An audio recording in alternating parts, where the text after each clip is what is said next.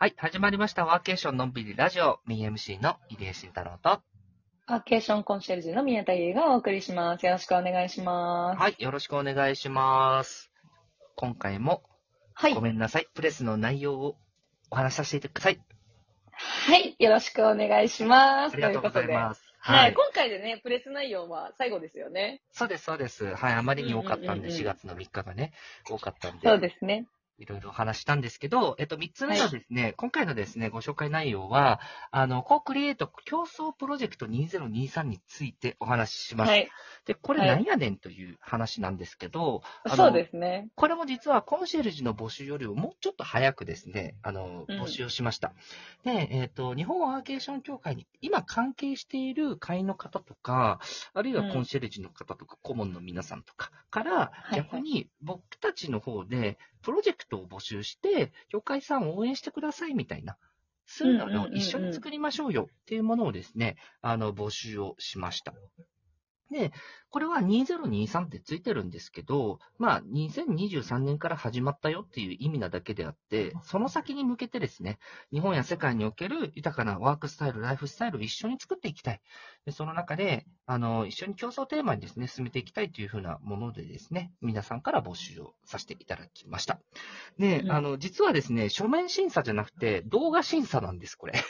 あ、動画審査なんだ。はい。。動画でプレゼンをしていただいて、それを審査させていただいたという内容になっていますので、またこれも応募様式が非常にユニークなもので進めさせていただきました。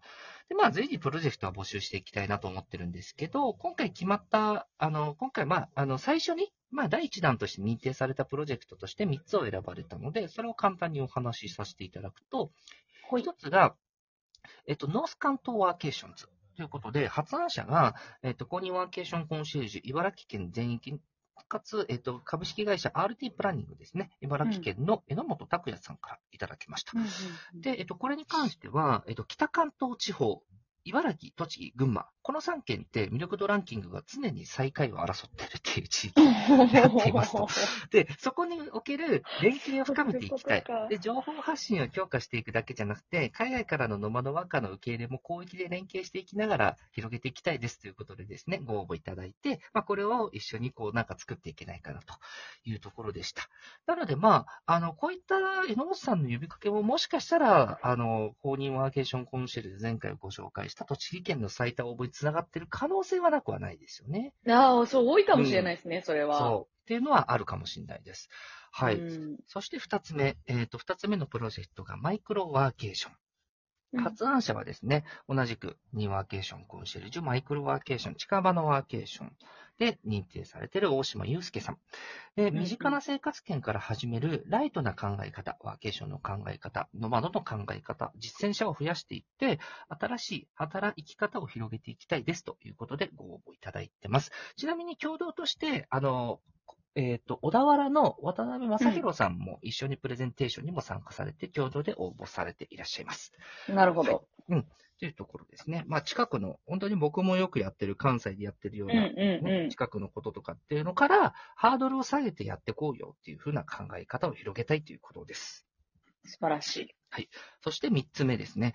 えっと、関係人口創出メソッド。ということで、発案者福井ワーケーション協会、まあ、公認ワーケーションコンシェルジュの嶺南方、福井県の嶺南地方の方ですね、の、えっとう、ん浅野陽子さんからいただいたプロジェクトです。えっと実際に実は高浜町、あるいは福井の嶺南地方というのが、今、関西地方からの学生ベンチャーが、ワーケーションで、例えば畑畑をですね、購入するとか、そういう動きも実は出てて、で、そういった受け入れなどを通して、民間から関係人口を増やしていく取り組み事例を、まあ、高浜で作りましたと。で、それを、あの、福まずは福井県嶺南地方に広げていって、さらに、共それに共感する地域をですね、広げていって、まあ、そういった輪を広げていきたいというふうなことを考えていらっしゃるということで、まあ、このメソッドを通してですね、いろんな地域の関係人口がこう増えていったらいいなという思いで応募されいただきましたというところで、まあ、この3つのプロジェクトを、まずはまあ4月の段階で、あの、私たちは日程をして、ちょっとまだ順次なんですけれども、えっと、協会のホームページの方にも、あの、まあ、今こんなに少しずつ、まあ、あの、そう、一気にバッて進むものではないと思うので、まあ、今こんな感じですみたいなところとかっていうのを掲載していきつつ、まあ、この3つのプロジェクトに興味のある社員さんとか、まあコンシェルジュ、顧問の皆さんとか、まあ、理事もそうです。今回理事も個人で参加して OK になるので、まあ。そう、興味のある方はどんどん参加して、一緒に盛り上げていって、一緒に作っていこうよというふうなものを目指していきたいなというふうに思っていますというところです。素晴らしい。はい。どうですか、えー、めちゃめちゃ楽しそうなんですけど、このプロジェクト。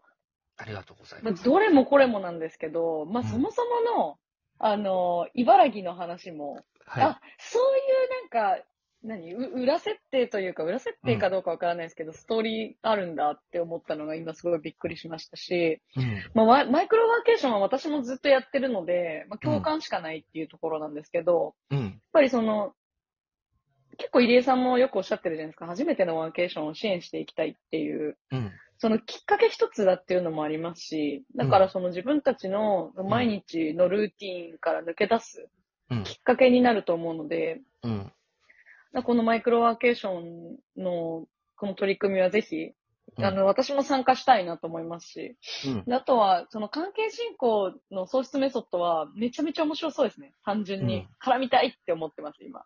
そうですね。まあ、3つ目はめちゃくちゃ面白いと思いますよ。3つ目。面白いです。うんあの、実はこの関西大学の学生ベンチャーと僕最近実は結構仲良くしてて、あの、そう浅野さんが大阪に来られた時の、あの、経産省の近畿経済産業局のイベントがあった時の登壇者なんですよ。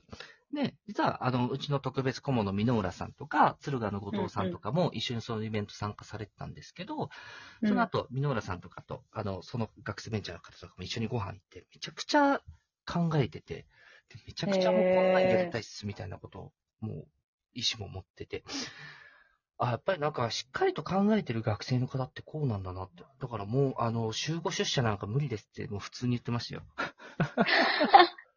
大きな声で言ってくれ、それ。本当に声を大にして言ってくれ。学生ベンチャーさんたち。そうそう。っていうのは言ってましたし、大手の就職も興味ないみたいにも言ってましたね。あ、本当ですか、うんめちゃめちゃそれ、知りたいって思ってる人いっぱいいると思いますよ。事業者で。だだって彼らの会社の事業の一つは、Z 世代のマーケティングですもんね。うーん、素晴らしいじゃないですか。素晴らしい事業をややってますよ。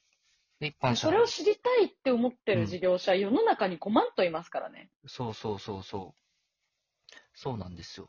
だから、そう、なんかちょっとね、あの、プロジェクトの話から少しちょっと脱線すると、なんかうんもしかしたらなんですけど、彼らの話聞いてると、そのファーストキャリアって今まで、そう例えば僕とか宮津さんの世代もそうだったかもしれないんですけど、なんか一個、なんかどっかのいい会社の、ちょっと経由するみたいな。で、それをなんかそうで、すね。ここにもともといましたみたいな話めっちゃいるじゃないですか。ああ、ありますあります。うん。それすらも時代遅れっていうふうに考え方が変わるかもしれないなと思いましたね。学歴とか。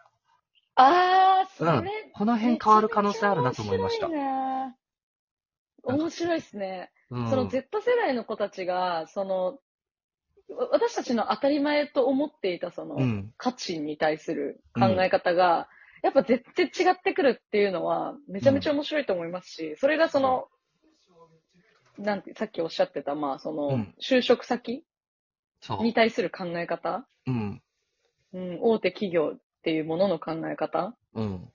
うん、あとはその働くっていうことに対しての、こう、なんていうんですかね、な、何を目的に、何をどういうふうに、どういうことを叶えたいから働くのかっていうことの考え方とかも、うんもしかしたら我々世代とかともう全然違うかもしれないですよね。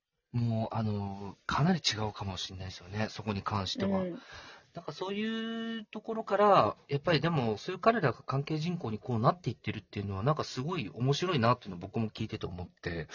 うん。うん。なんでまあ、それこそね、あの、今回の3つの、その北関東地域っていうところも、やっぱり目の付けどころがすごい面白いうん。ですよね、これ。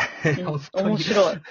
うん。あの、ミルクドランキングが下の方なんです、みたいなの。なんかでもその、そのキャッチーな、うん。まあ、変な話、ある種のその地域課題にもなるわけじゃないですか、それって。うん。でもそれをこう逆手にとって自分たちって最下位なんです。だから皆さん一緒に頑張ってやってもらえませんかみたいな、その持っていき方はマジですごいいいと思います。そうそうそうす。ごい素敵だし面白そうだと思います。うん。そう。なんで茨城来ないんだろうみたいなこと言ってましたからね。この間行きたくなる茨城行きたくなる言ってたし。やかっ。ぱりもう近場もう2番目のマイクロワーケーショナーがもうこんなん絶対に必要だって僕も思うので。うんずっとおっしゃってますもんね、ここでもね。そう、ずっと言ってるし、だからなんか違う、ちょっと離れた地域でも、ちょっと違うとこでも、ここに行けばいいよみたいなところのハブとかね、そういうのがやっぱりできてくるといいのかなっていうのは感じていて、うんうんうんうん。そうそうそう。それこそ、あの、関東の方と、僕、この間埼玉の大宮のコワーキングってめっちゃ面白かったなと思ったんですよ。うん、そうなんだそう。いう、そう、そういうなんかちょっと電車で30分ぐらいのところでおもろいところがこう、ポツポツポツポツキーマン的な方がこう、できて、それが網目状になってるっていうのが、僕結構理想像で思ってて、へえー、面白いですね。うん、かなりね、先の話かもしれないけど、でもなんかそういうのになると、うんどの地域の人でも近場に行こうっていうのができてくるじゃないですか。うんうんうんうんうんあのイメージも湧くしっていうのが、うん。うんなんかこういうのもね、出てくると面白いなっていうのを今感じてるはしてるところですね。いや、本当に今後の展開に期待しかないですね。うん、楽しみ。楽しみにしてます。そう。だからちょっと一緒にね、あの、皆さんと一緒に、逆にこれは育てていくっていうものにもなるので、あの、うんぜひ一緒に育てていきたいなと思いますし、だからリスナーお聞きされてる方で、あ、まだなんか、あの、なんだろう、所属もしてないし何もしてないけど、絡んで一緒に作っていきたいって方いたら、あの、ぜひ入会をお待ちしております。はい、お便り待ってます。お便りも待ってます。はい。というわけで、あの、今回の放送はこんな感じでさせていただきました。まあ、プレスに関してはこれで以上になるので、また次回から、次回は多分ゲストを呼ぶかなと思ってゲストかなっていう感じですよね。そう。ゲスト呼んでいろいろ話していきたいなと思いますので、また次回のラジオもお楽しみにください。じゃあまたお会いしましょう。バイバイ。